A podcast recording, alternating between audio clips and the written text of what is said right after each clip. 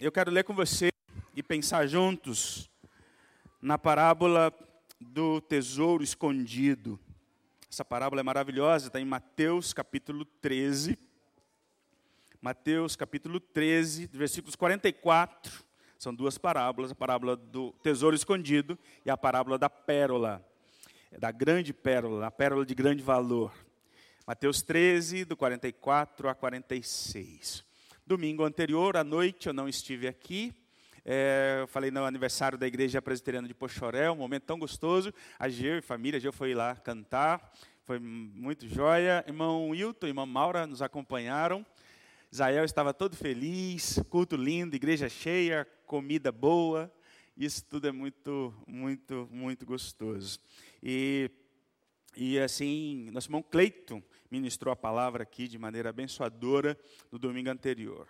E eu retorno à nossa caminhada, então, pelas, pelo Novo Testamento, agora na parábola do tesouro escondido e também a parábola da pérola. São textos tão especiais que Jesus deixou para nós. O reino dos céus é semelhante a um tesouro escondido no campo, que um homem achou e escondeu. Então, transbordante de alegria, vai, vende tudo que tem e compra aquele campo. O reino dos céus é também semelhante a um homem que negocia e procura boas pérolas. Quando encontrou uma pérola de grande valor, ele foi, vendeu tudo que tinha e comprou a pérola. Que pérola, né? Esse texto a preciosidade de Jesus tratar de questões tão preciosas, de maneira tão breve. Ah, se nós pudéssemos aprender com Jesus, de falar de coisas extraordinárias, de modo objetivo, direto, claro e profundamente cativante, como Jesus falava. O impacto dessas verdades, já disse aqui, que essas parábolas não foram enviadas pelo correio, não foram ditas na televisão, no YouTube da época, mas foram faladas por Jesus. Jesus falou delas a pessoas que estavam ali próximo a ele. O impacto dessas verdades é transformador. Nessas duas parábolas, é, eu disse que são um grupo de sete parábolas, já falamos aqui de outras anteriormente. Mas essas duas trazem para nós um, um relance do reino de Deus, da beleza, da glória, da preciosidade de um reino incomparável de beleza e de glória. E nos faz pensar sobre o modo com que o nosso coração se apega àquilo que vale e àquilo que não vale a pena nesse mundo. O modo com que nós vivemos, o modo que nós adoramos, o modo com que nós celebramos a, a nossa fé e o peso, o preço, o valor que nós atribuímos a tudo isso. Eu achei interessante, porque eu não sabia, da história do grande pregador inglês chamado é, Martin Lloyd Jones, um homem extraordinário na sua pregação. É, ele demorou 12 anos para pregar a carta aos romanos, você consegue imaginar isso? 12 anos na sua igreja, e ele pregava numa rádio aberta à, cidade de Londres. E quando estava. Lloyd Jones é conhecido por ser prolixo, como quase todos os pregadores.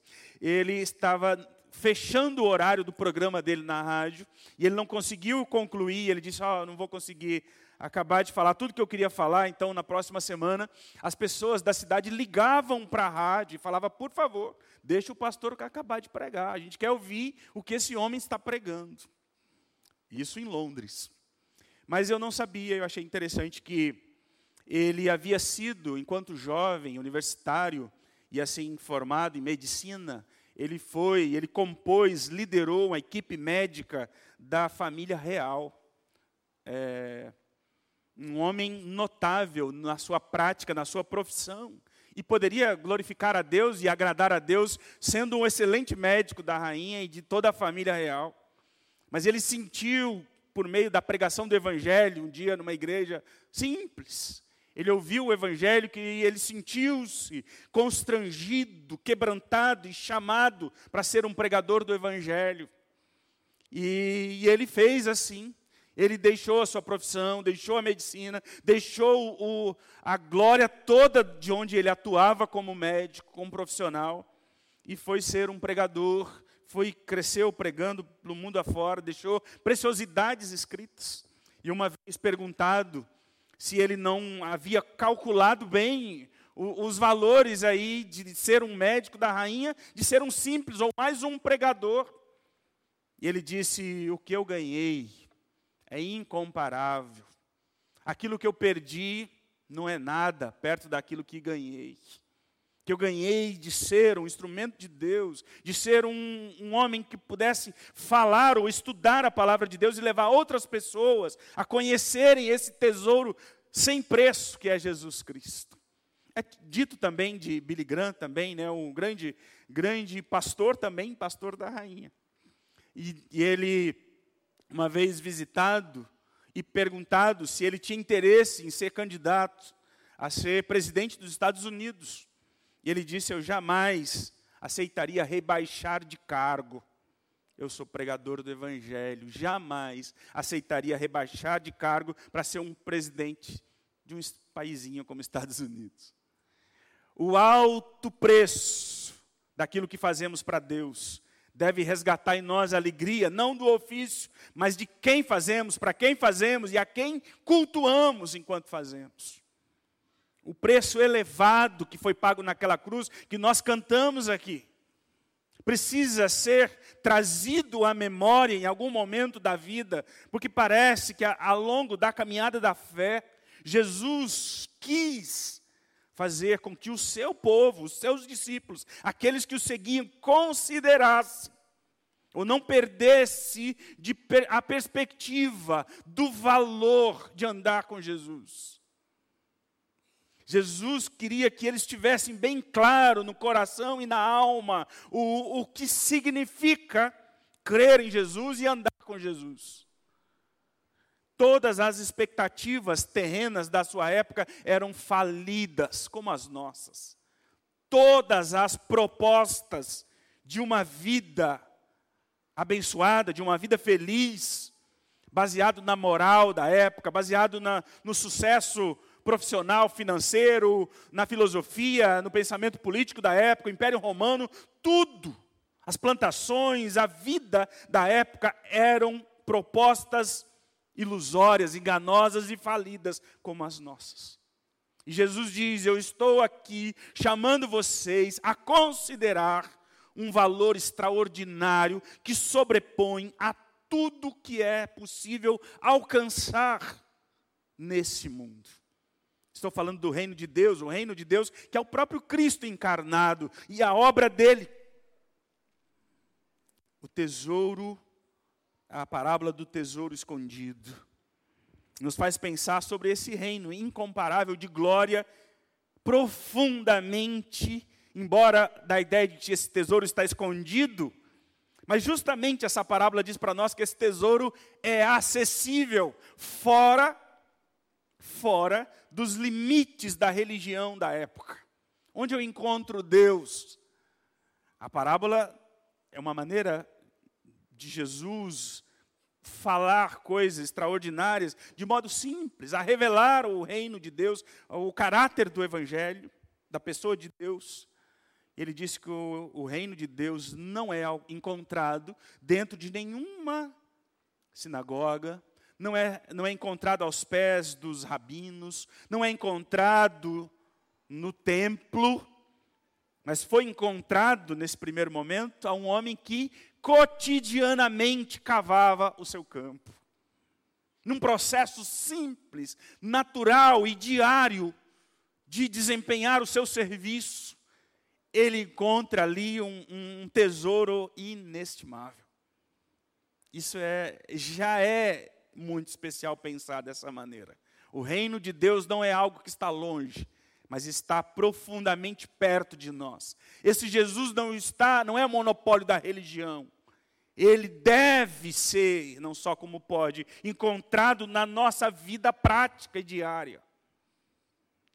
Naquela época, era, o mundo vivia em, em, guerras.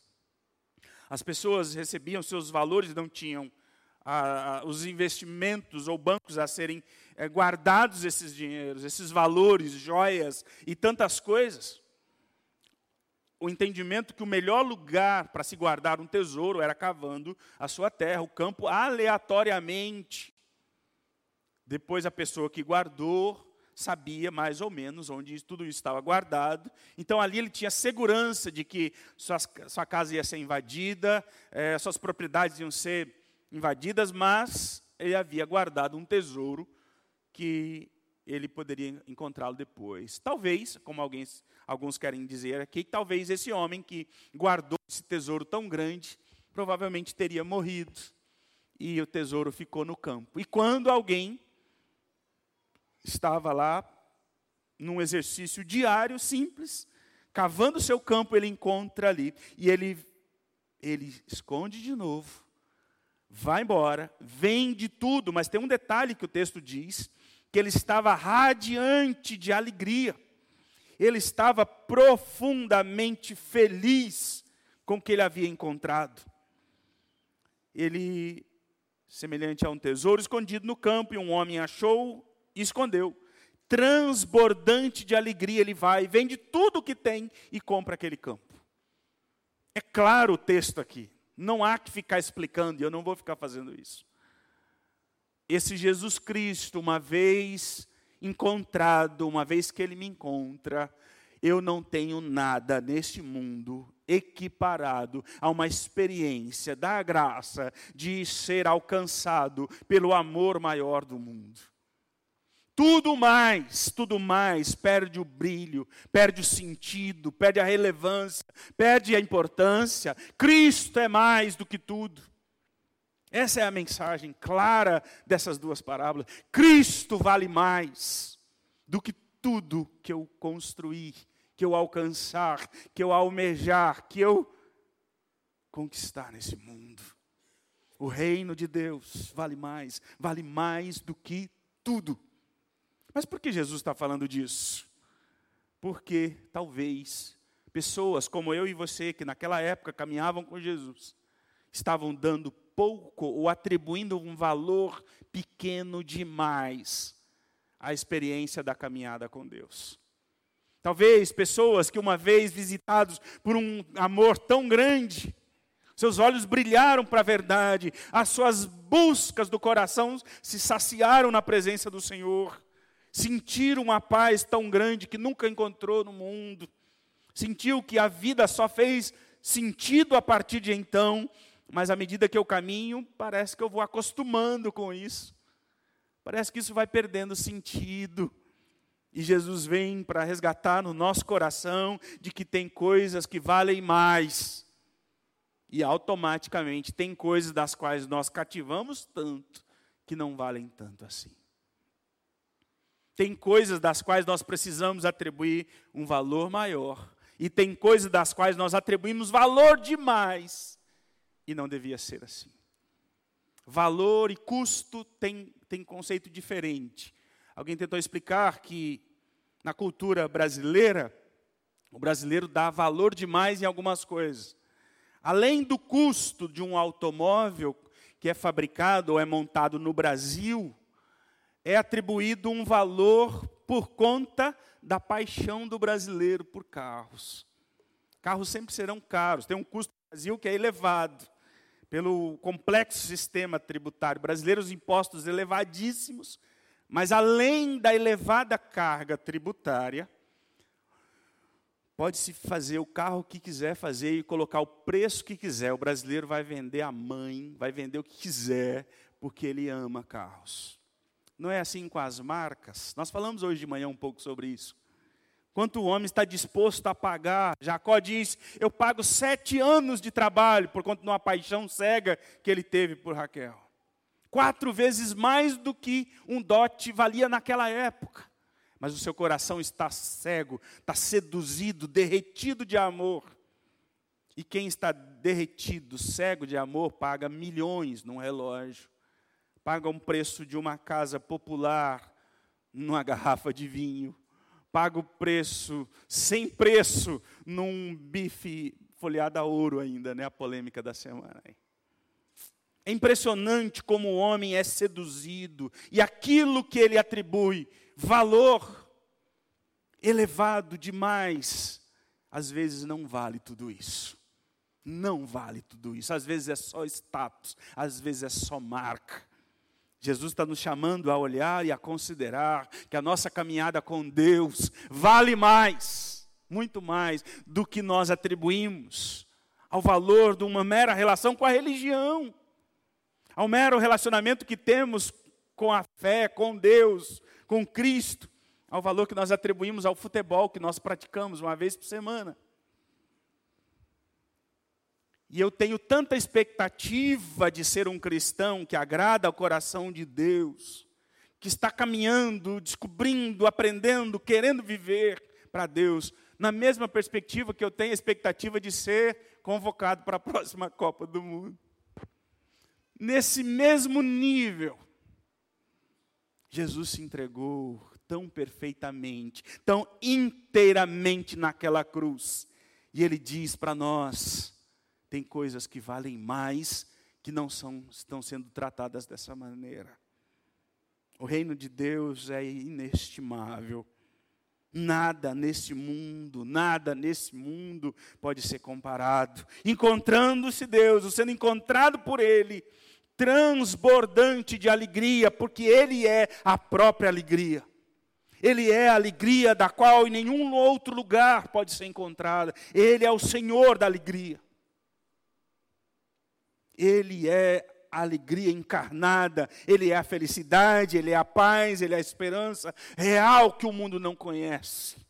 Uma vez encontrado por Ele, tudo perde o sentido, dos quais eu atribuo tanto valor. E agora, minha vida simples e bela na presença do Senhor tem um sentido transcendente, eterno. A eternidade enche o nosso coração. Você já sentiu isso com Jesus? Seu coração já foi inundado, você já sentiu os anjos de Deus na sua alma mesmo nas horas de aflição, mesmo no dia da luta, mesmo no dia do luto, mesmo no dia da solidão, da aflição, da dor, da enfermidade, o reino de Deus não tem preço.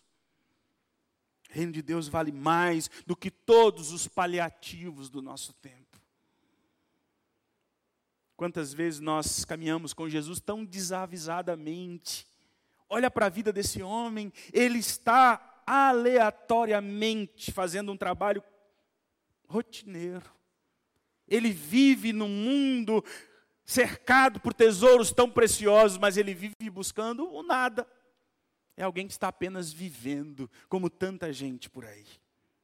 Esse homem encontrou um tesouro na sua prática diária. Como disse um cristão do passado, irmão Lorenzo, ele disse que ele trabalhava na cozinha de um mosteiro e ele disse: Eu sentia Jesus Cristo tão perto de mim naquela cozinha, como se eu estivesse no Santíssimo Sacramento. Esse Jesus estava tão perto, o céu estava tão junto a mim, lavando vasilhas, panela, limpando o chão, porque esse é o conceito que temos da fé. Esse Deus é tão Deus, tão presente no meu culto de adoração, enquanto adoro, enquanto celebro enquanto eu trabalho, enquanto eu faço o que estou a fazer. O reino de Deus é um tesouro sem preço. E a grande notícia é que ele é profundamente acessível. Tem pessoas que rodam o mundo em busca de uma experiência mística, de algo que traga um sentido para a minha vida. Esse Jesus é tão perto de nós. Esse Senhor Jesus que veio do céu à terra e isso é Natal. Essa é a mensagem linda do Natal. O Senhor que vem até nós e revela ou abre o coração de Deus e apresenta-nos um Deus amoroso. Talvez você sinta tão longe de Deus, talvez você sinta tão pouco de Deus. Talvez você desfrute de um conceito de um Deus tão longe, um Deus tão distante o chamado para nós redescobrirmos o valor de Deus, do reino de Deus na nossa vida e o quanto Ele está perto de nós. Jesus falou isso: o reino não está longe, ele está aí, está no teu coração. O reino de Deus é acessível, ele não tem preço. E também esse reino é um reino de beleza incomparável. É o reino de glória. E é quando ele trabalha sobre as pérolas. As pérolas ocupavam um lugar de status muito grande naquela época. Sempre são assim. Né? Pérolas não eram encontradas em qualquer lugar. Pérolas maiores, preciosas, eram encontradas no mar Mediterrâneo, algumas em outro lado do mundo. E o texto fala de que o mercador de pérolas, ele ia atrás, um homem que negociava e procurava boas pérolas. A imagem dessa parábola para a primeira é a mesma, do valor do reino, da beleza, da glória do reino de Deus, mas o primeiro encontra esse tesouro na sua prática diária de vida. Esse segundo, talvez seja como muitos aqui, como muitos seres humanos ainda no mundo que estão em busca de encontrar algo extraordinário que faça sentido para a vida. Esse um primeiro encontra num exercício diário, tranquilo, um Deus que vem até mim. Mas o outro, ele roda o mundo, e a ideia aqui era que um mercador de pérolas, ele vivia em busca da maior pérola possível. Era uma prática de expor as pérolas encontradas e ficar dimensionando a sua beleza, a sua, a sua glória, o seu valor. Pérolas maiores eram geravam encantamento na alma das pessoas. Havia uma busca por isso por todo o mundo. Por todo o mundo as pessoas caminhavam em busca de alguma coisa maior gente que vivia em busca de algo belo, extraordinário, de um valor, talvez apenas comercial. Mas é claro que tudo isso está ligado a um valor muito maior que tudo isso. Há um senso de eternidade, de, de, do sagrado naquilo que é belo, na contemplação da beleza. E aqui nós vemos a maior busca do coração humano gente que vive não apenas andando por aí, mas gente que já buscou sentido na vida, em todas as propostas do nosso tempo. Talvez encontraram um grande amor para a vida. E aí eu percebi que não era tudo isso. E aí eu percebi que talvez estaria no próximo, sempre no próximo. E aí talvez esteja num novo amor, talvez esteja em ganhar mais dinheiro, em viver de um jeito melhor, mais, mais interessante, rodar o mundo, conquistar coisas, acumular coisas, mostrar que eu sou feliz todo dia. Talvez a vida boa, legal e sonhada esteja em alguma experiência que eu ainda não encontrei. E eu vou me tornando um mero objeto, uma casca, um coração seco, de todas as conquistas que me levaram a nada. Nós estudamos aqui de manhã Tocqueville, um filósofo cristão que observou a angústia da alma do americano. Quanto mais ele, ele tem coisas, o seu coração continua vazio. Vazio, vazio, porque o coração tem uma sede de contemplar a face de Cristo. E é isso que nós procuramos. É isso que nós procuramos num abraço de alguém, é isso que nós procuramos numa conquista, é isso que nós procuramos ser aceitos por Deus, ser amados por Deus. É isso que procuramos. As coisas desse mundo são incapazes, profundamente incapazes. Essa parábola também me chama a olhar ou a viver neste mundo à procura de, daquilo que é belo a procura da beleza.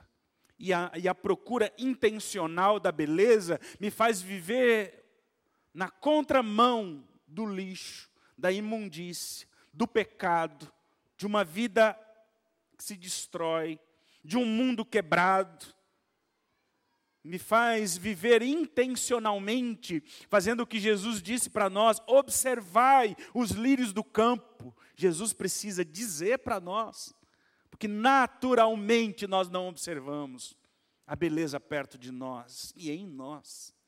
Naturalmente, o ser humano tendencioso, por conta do seu coração, ele caminha para a podridão, ele tende para o erro. Jesus diz: olhem os lírios do campo. Agora ele diz que o reino de Deus é como alguém que sai em busca de uma pérola preciosa. Ele está nos chamando a viver nesse mundo, a contemplar o pôr do sol, a momentos singelos e sublimes de adoração a Deus, a esse Deus que é supremo em beleza e glória. O sorriso da criança, um, um dia simples, fora dos filtros das redes sociais, o, o dia a dia, a normalidade na presença do Senhor intencionalmente de costas para o pecado, para esse mundo perdido. O reino de Deus é belo e é especial. Agostinho dizia que a beleza só era compreendida como um, um todo em harmonia. Conforme o número, a igualdade, a proporção e ordem, já que se trata do reflexo da beleza, do caráter do próprio Deus. Agostinho disse que quando eu vejo a chuva cair, eu desfruto de um pouco de Deus na minha vida. O pôr do sol é Deus, é Deus presente, demonstrando algo belo que os meus olhos não conseguem capturar. O dia a dia, o dia a dia em casa, o dia a dia em comunidade, é preciso observar o lado belo da vida. Paulo falou que ele encontrou algo sublime, muito maior do que tudo que ele havia conquistado, Filipenses 3.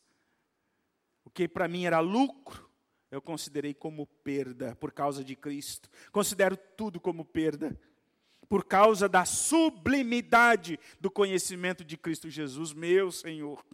Por causa dele, eu perdi todas as coisas e as considero como lixo para ganhar a Cristo e ser achado nele, não tendo justiça própria que procede da lei, mas aquela que é mediante a fé em Cristo. A justiça que procede de Deus, baseada na fé. Considerei tudo como perda. Nada mais que eu carrego vale a pena. Eu quero esse Cristo inteiramente. Eu encontrei tudo nele. Esse texto está nos chamando, queridos, a rever o modo com que nós vivemos no mundo. Nos faz pensar que muitas vezes nós vivemos, o que já falamos aqui, no modo automático. No modo automático. Acordar, comer, comer, ganhar dinheiro, dormir, acordar. E a vida vai passando, o tempo vai passando, e eu não descobri qual o sentido, eu não encontrei nada, nada que vale a pena. Talvez a gente vai chegando a uma idade que bate uma canseira. Qual é a razão? Eu vim para esse mundo de fato para quê? Para acumular coisas, para viver, para sofrer, só isso. Vivemos num mundo em desconstrução, o mal está em plena guerra contra o reino de Deus. Se o reino de Deus é o reino da beleza, o reino da luz, o reino de Satanás é o reino das trevas, é o reino do mal, que está em franca guerra contra o reino de Deus. O reino de Deus é o reino da beleza, da ordem, da graça, da paz, da felicidade. A ação de Satanás no mundo é uma ação de miséria, de dor, de trevas e de ilusão. Viva intencionalmente para Deus, em busca da beleza sublime do caráter de Deus. Busque a Deus. Busque a Deus e Ele não está longe. Você não precisa rodar o mundo. Você precisa fechar os olhos, voltar-se para Ele, desfrutar dEle e ser encontrado nele, desfrutar de tudo o que Ele tem para nós. Tudo o que Ele tem para nós. É muito maior do que tudo a ser encontrado neste mundo. Quando o homem que procura pérolas rodou o mundo, quando encontrou uma pérola de grande valor, ele foi, vendeu tudo o que tinha e comprou a pérola. eu encontrei tudo. Eu não tenho mais falta de nada. Eu tenho Cristo. Eu tenho Cristo. É claro que isso não me faz alguém que então eu viro as costas, não trabalho mais. Os monges do passado tentaram viver assim. De maneira ascética, totalmente eu e Deus. Mas essa não é a ideia do reino de Deus estar nos dois braços da cruz, já falamos isso. Na perspectiva horizontal, eu e meu irmão, eu e o mundo, e eu e Deus. Horizontal e vertical. Mas esse Deus, com tudo que Ele é, com tudo que Ele tem, dá sentido para tudo que eu vivo neste mundo. A gente vive correndo atrás, como esse caçador de pérola. E mais, tem muita gente que não corre atrás de pérolas, corre atrás de lixo. Impregna a vida, a saúde, atrás de coisas que se desmoronam com o tempo. O chamado é para procurar encontrar Cristo na Sua palavra, encontrar Deus na pessoa de Jesus. E uma vez na presença dEle, desfrutar de tudo que Ele é. E como canal desse tesouro que, que não pode estar escondido hoje, ele precisa ser encontrado, precisa ser propagado. Tanta gente nesse caminho de procurar sentido de alguma coisa nesse mundo, precisa ouvir que esse Jesus Cristo está perto de nós. Tão perto de nós. Você já encontrou o tesouro maior a ser encontrado nesse mundo? seu coração já bate diferente. Qual a importância disso? Qual a, as implicações disso na sua vida? O que, que muda na sua história? Imagine esse homem que encontrou o grande tesouro voltando para casa o outro dia voltando ao trabalho, vivendo com algo tão grande, tão maior que ele. É essa a dimensão do nosso encontro com Deus. É essa a ideia. Eu quero só fechar com uma história maravilhosa que mostra para nós de alguém que encontrou tudo em Jesus e se entregou completamente a Jesus Cristo. Algum diácono já pode comunicar às crianças que já podem retornar? Em cinco minutos para a gente cear juntos. Se você não viu, vale muito a pena ver o filme Terra Selvagem. É um filme antigo, não é um filme novo. Eu nem sei se ele é encontrado nos, nos portais de streamings aí. Netflix eu acho que não tem. Mas é um filme, acho que de 2005, é um filme antigo, é um filme missionário de uma família de missionários, de um jovem recém-casado chamado Jim Elliott, com 29 anos. E eu achei curioso, porque ele estudou junto com um missionário que veio para o Brasil, chamado Russell Shedd, que a gente fala dele aqui, as preciosidades que ele ensinou para nós. Então, Jim Elliott foi para o Equador com a sua esposa, recém-casado, é, com filhos pequenos e Russell Shedd veio para o Brasil. E esse missionário, uma missão, né, uma equipe missionária com seis pessoas, seis missionários, é, embrenharam numa mata, numa terra selvagem, como é o nome do filme, e eles deram literalmente o coração para aquele chamado missionário. E essa história é muito conhecida na igreja. É, é, quantas vezes já se ouviu essa história, né? Mas é, é muito especial lembrar dela. E depois de seis meses que eles estavam ali, ele escreve uma carta para a igreja norte-americana dizendo: Nós estamos sendo ameaçados, nós não estamos em segurança, nós estamos correndo perigo. E como o trabalho dele era tão importante, a igreja americana mandou uma carta dizendo: Vem, vem embora, larga tudo, que vem, você vai treinar missionários aqui na igreja, e você vindo para cá, a gente vai enviar 100 missionários para fazer o que vocês estão fazendo. Você não pode continuar aí, é perigoso, você está correndo perigo. E aí ele escreve, respondendo, e fala para a igreja, para vocês não entenderam nada. Vocês não entenderam nada. Eu não estou aqui porque eu amo estar no meio da selva. Eu não amo estar no meio dessa mata, dessa terra selvagem. Eu estou aqui porque eu não tenho escolha. Estou aqui para fazer a missão que eu fui chamado a fazer, a viver inteiramente para Jesus Cristo. E, e ele escreve essa carta, no final ele, ele menciona uma, uma. Ele desafiou a igreja a pensar diferente sobre isso. E aí ele escreveu uma frase muito bonita, dizendo para todos nós: viva de tal forma que no final de sua vida você não tenha mais nada a fazer para o Senhor Jesus a não ser morrer por Ele. Viva de tal maneira que quando chegar o dia da sua morte, você não tem mais nada a fazer a não ser morrer. Mas é curioso e é bonito que. É, é bonito, não. Mas eles morreram, os seis missionários morreram. As viúvas voltaram com os filhos pequenos, e depois de um tempo, as viúvas e os filhos já pequenos cresceram e eles retornaram ao campo na mesma missão. O pastor Ronaldo Lidório conta essa história também. É, tem a biografia do, de Meliotti.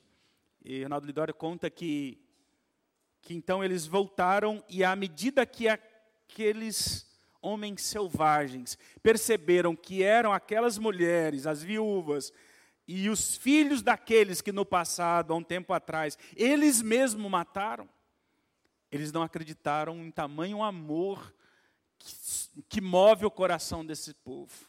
E eles se renderam a Cristo. Aquela tribo, não inteira, mas a grande parte daquela tribo se rendeu a Cristo Jesus. Conta-se que no dia que um dos filhos de Jim vai batizar um daqueles homens, ele diz: Eu queria que você, queria te falar que foi eu que atirei a flecha que matou o seu pai. E aí o filho dele diz: Mas agora nós todos somos irmãos. Agora nós todos somos lavados pelo sangue de Cristo Jesus. E assim aquela tribo ali se tornou uma grande tribo missionária pregou o evangelho por todo aquele lugar. Mas Jim Elliot deixou uma frase que é muito bonita, atribuída a ele, que você não pode, você não pode, ele diz, não é tolo aquele que abre mão do que não pode reter para ganhar o que não pode perder. Essa é a frase que define a vida dele. Não é tolo aquele que abre mão do que ele não pode segurar para ganhar o que ele não pode perder. E ele dizia então também: é, onde quer que você esteja, esteja lá por completo. Viva ao máximo todas as situações que você acredita ser a vontade de Deus.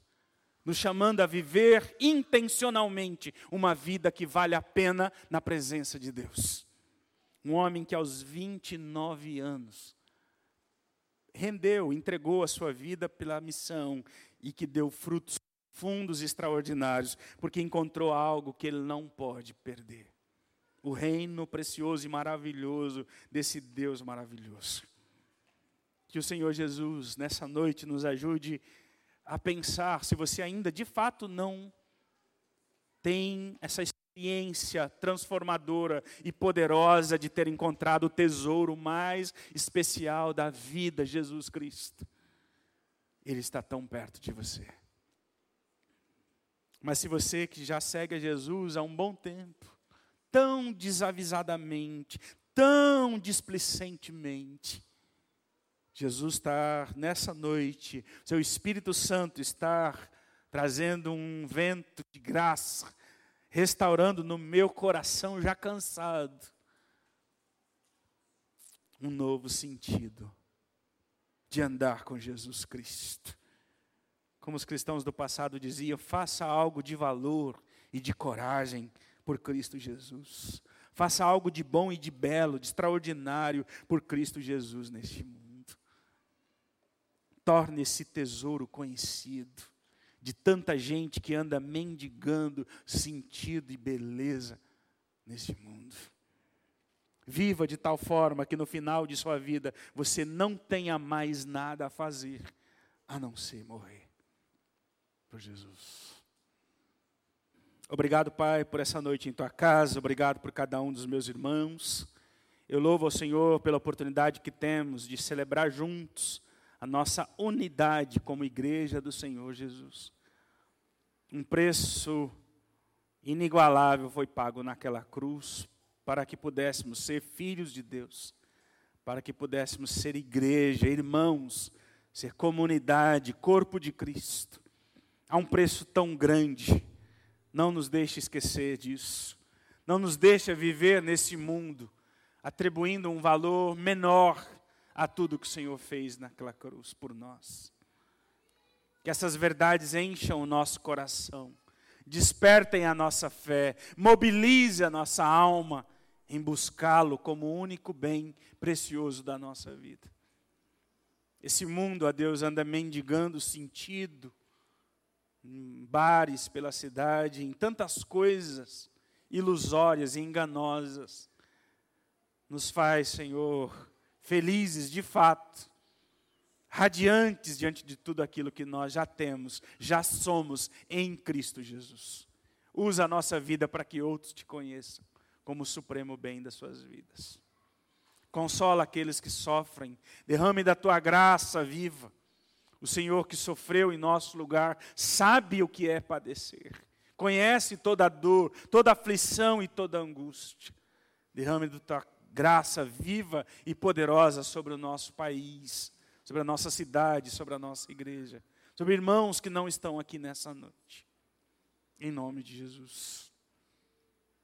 Que a graça e a paz do Senhor e Salvador Jesus Cristo, o amor de Deus o Pai, a comunhão e a consolação do Espírito Santo de Deus, seja com teu povo, tua igreja reunida aqui nessa noite, os irmãos que não puderam estar aqui, e com todo o povo do Senhor ao redor da terra, agora e sempre. Amém. Amém.